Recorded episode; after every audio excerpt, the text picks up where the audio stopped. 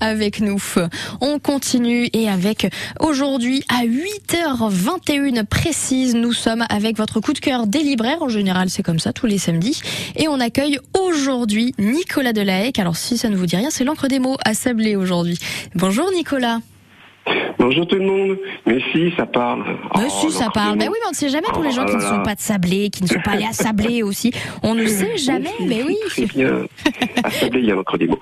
Il y a l'encre des mots, effectivement, et c'est très très bien. Et à l'intérieur de l'encre des mots, eh bien, on peut découvrir un livre qui s'appelle d'ailleurs Cette nuit qui m'a donné le jour. Un très très beau livre de Frédéric Perrault. Alors moi je reconnais, je connaissais pas. Mmh. Euh, c'est un livre qui est particulier parce que euh, il va avoir une actualité très bientôt. J'en parlerai juste à la fin. Mmh.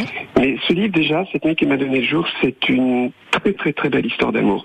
Mais dans l'histoire d'amour intelligente que j'aime, c'est pas le côté bisounours, c'est pas le côté mielleux, on en est très très loin. Euh, le roman raconte en fait, c'est une longue lettre, une longue lettre qu'un fils de 30 ans, euh, Étienne, va lire par accident. Son père vient de décéder, il est complètement dévasté. Euh, voilà, on fait les rangements classiques des affaires. Et il tombe sur cette lettre.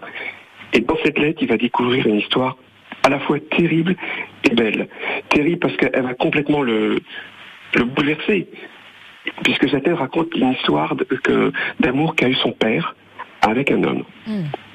Et là, il alors il, est complètement ébahi, bouleversé.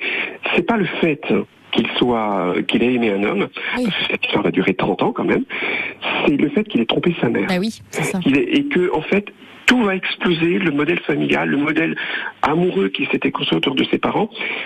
Et au fur et à mesure de cette lettre que l'on va découvrir, il va donc on va on va connaître l'histoire qu'a connue Henri, son père, et Jean, sur toutes ces années de façon intermittente. C'est d'une beauté, c'est d'une je ne sais pas comment le dire parce que euh, j'ai lu des romans d'amour, plutôt entre deux femmes, euh, rarement entre deux hommes, euh, et, on, est là dedans. C'est franchement c'est très très beau, c'est très émouvant parce que cet homme Henri, qui ne se sent pas forcément homosexuel, il est tombé amoureux. Mais il aime sa femme aussi, et c'est un trouble énorme pour lui. Il sait plus quoi faire, il sait plus comment faire, mais c'est trop fort. Ce genre qui l'attire tel un ce genre qui, claque des doigts et auquel il répond. Mais le genre, c'est pas un manipulateur pour autant, du moins, c'est pas trop.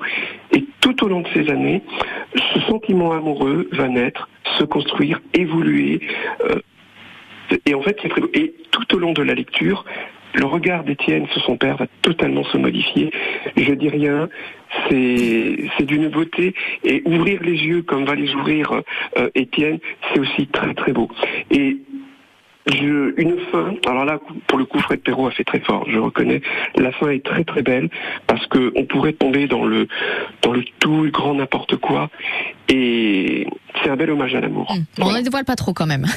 non, non, non, mais j'ai rien dit. Mais oui, mais alors, Puisque j'ai deux petites minutes supplémentaires, vive la pub. Alors pas vraiment euh, deux minutes, mais... Non, mais je, fais vite. Euh, euh, France Bleu est partenaire et à la fin du mois, avec Tom Graffin et d'autres, on organise un festival littéraire et musique à faire mhm. sur Sarthe et Fred Ferraud arrivera, viendra pour rencontrer les auteurs. Et pour moi, c'est une chance immense. Alors, il y aura des gens très très différents, comme Blandine Blankel, Blandine Ringel, pardon, Laure Gorège, Jérémy Fell, et le parrain sera David Fonkinos. Voilà. Voilà. C'est le festival Champ Magnétique à faire, c'est sur ça, les 27, 28, 29. Tout à fait. Est là. En partenariat avec France Bleu Maine, et on en reparlera évidemment, bien évidemment. Merci beaucoup, Nicolas, d'avoir été avec nous. Merci, et puis bonne journée.